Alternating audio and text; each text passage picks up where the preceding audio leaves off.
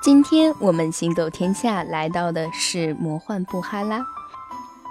说布哈拉，你可能不知道；但说阿里巴巴与四十大盗，你一定熟悉不过。阿里巴巴与四十大盗的故事陪伴了好几代中国人。芝麻芝麻开门，这句咒语恐怕耳熟能详到胜过许多语录。这个故事的发生地就是布哈拉。不仅如此，布哈拉人民还认定阿凡提的故乡就在布哈拉。作为乌兹别克斯坦的第三大城市，布哈拉就像是一出永不谢幕的舞台剧。这个城市的大与小，它的知名度与是不是订上了世界文化遗产的牌子，都已没有太大的关系。布哈拉自身就是一个魔幻的存在。下面，让我们走进这座魔幻的城市吧。当车队穿过与别的城市并无二致的新城马路，一片颜色明亮但显然陈旧的建筑呈现眼前，不得不承认，我们集体被惊呆了。世界上居然有这样一个所在！鳞次栉比的房屋让我想起儿子玩过的最炫的积木。大多数房子在两层至三层，仔细看，许多建筑还有一层在地下或半地下。圆形的拱顶，绝对几何的线条造型，有些是对称的，有些又不对称。王的宫殿隐藏其中，王的陵墓也隐藏其中，甚至一位做帽子的工匠也被安葬在其中一个穹顶下。人们就在建筑里面或旁边摆摊设点，各式各样的面孔丰富极了，许多以前只在影视剧里见过。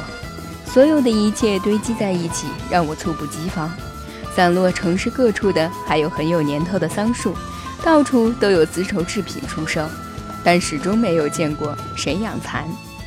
让我感到奇妙的，还有拍出来的照片。用眼睛看是一回事儿，用镜头看是另外一回事儿。每一幅都清晰可爱，即便是从未玩过相机的生手，也能拍出好照片。倒是熟手一定会有失手错过的忧郁。我们所住的酒店是新建的，地下一层，地上两层，修新如旧，但灵魂是绝对正宗的旧派。酒店与隔街的古城呈现无可挑剔的和谐统一。几把硕大精致的铜壶非常不经意地摆在大堂的一角，一件做工并不精细的大褂随性挂在一扇精致的木质雕花屏风上。阿里巴巴去哪儿了？我马上这样想。房间不大，但看起来舒适无比。白色的雕花木格装饰恰到好处。走廊的墙上挂着黑白的老照片和彩色的新照片，仿佛画中人会随时出来说点什么，做点什么。顾不上舟车劳顿、烈日炙烤，我们开始了魔幻布哈拉的魔幻之旅。今天一定有许多想象不到的故事发生。古城的商业气氛浓得化不开，到处都是摊点商贩，仿佛全城的人只做经商这一件事儿。精美的瓷盘随意摆放在地上，在炙热的阳光下闪着有些诡异的光芒，没有人看管，似乎随时有可能消失在视线里。街对面有一家小的手工艺作坊，绝对纯手工。所有流程在一间不到二十平方米的房间里完成，一览无余。产品看起来略显粗糙，但造型别致，具备高超手工的一切特征，每一样都让我心动不已。但想到还有漫漫路程，只好拼命压制自己。有一种鹤形的剪刀，差点让我无法抗拒，二十美元一把，使实用和审美得到完美的释放。还有闪着寒光的刀具，店主人像使斧头一样在铁板上一顿狂砍，弄出刺耳的声音，旋即又用它削纸，证明他们的锋利和坚韧。长得绝对明星的手工艺人，在一旁凿刻铜盘和打磨灯具，叮叮当当，真的在演绎阿拉丁的神灯和会飞的盘子。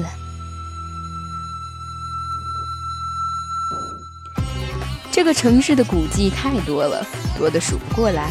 整座城池就是一件价值连城的古董，许多古迹已经颓败，但来不及修整。最大的一座清真寺里，今天因为没人做礼拜，显得有些空旷。这座丝绸之路上的附属名城，历来是统治者做梦都想征服的地方。成吉思汗曾经用断水的办法，轻而易举地占领过这个城市。因为当地人惹怒了他，他让这座不大的城市经历了噩梦——屠城。就在这个清真寺的这片空地上，用骏马活活踩死了四千个以上的当地儿童。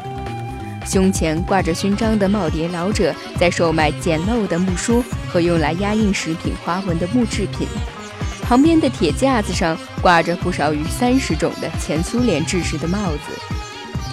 最受欢迎、最奇特的是硕大无比的皮草帽子，光看一眼就让人浮想联翩，离不开了。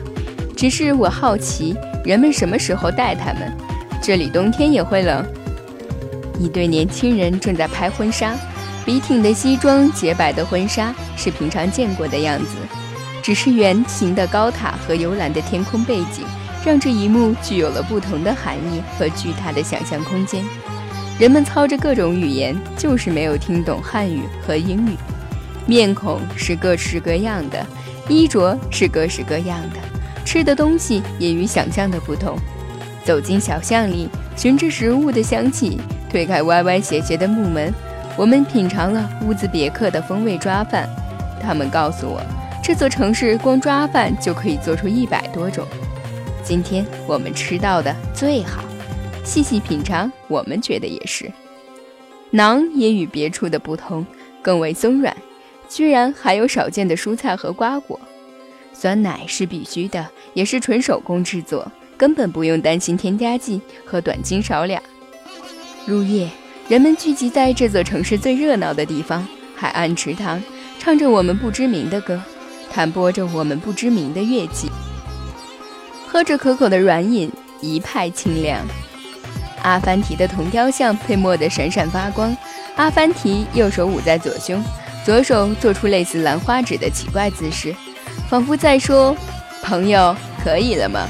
向珍珠保证，我已经没有什么可赚的了。”他又仿佛在说：“再加一点，一点点。”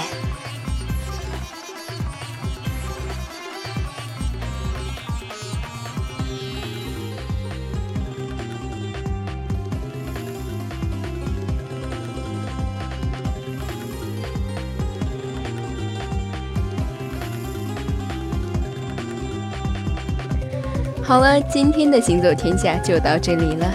下一期我们将走进喵星人之城，石白祝您天天好心情，我们下期节目再见。